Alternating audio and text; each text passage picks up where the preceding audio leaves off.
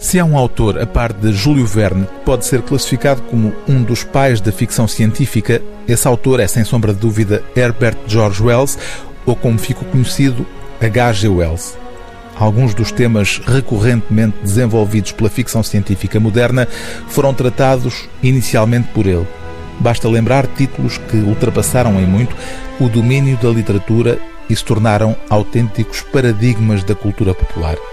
A Guerra dos Mundos, O Homem Invisível ou A Máquina do Tempo. Este último título incluído neste primeiro volume, agora publicado, da ficção curta completa de H.G. Wells, ou seja, uma edição que promete tornar disponível em português a coleção completa de histórias prodigiosas de Wells.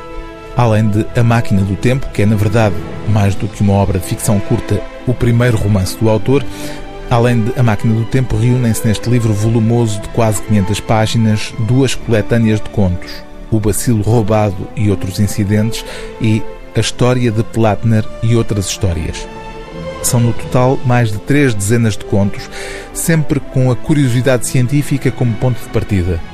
O que não surpreende se tivermos em conta que o primeiro livro publicado por H.G. Wells, ainda com vinte e poucos anos, foi um manual de biologia aliando o conhecimento à imaginação, a singularidade destas narrativas continua a fascinar-nos ainda hoje, como acontece naquela que tem por título A História de Platner, a história de um mestre-escola quase banal, mas na verdade bastante intrigante.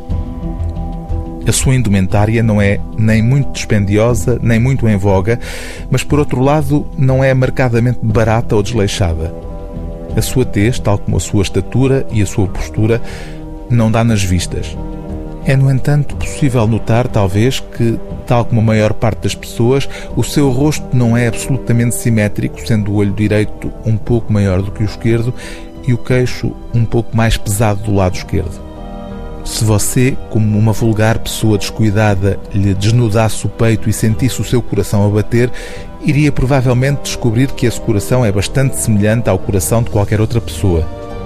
Mas aqui você e o observador experiente iriam afastar-se.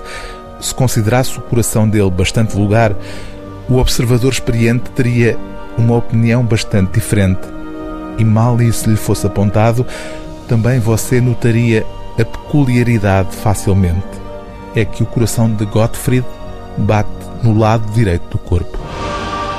O livro do dia TSF é Ficção Curta Completa, primeiro volume de H.G. Wells, tradução de Sofia Castro Rodrigues, edição é Primatur.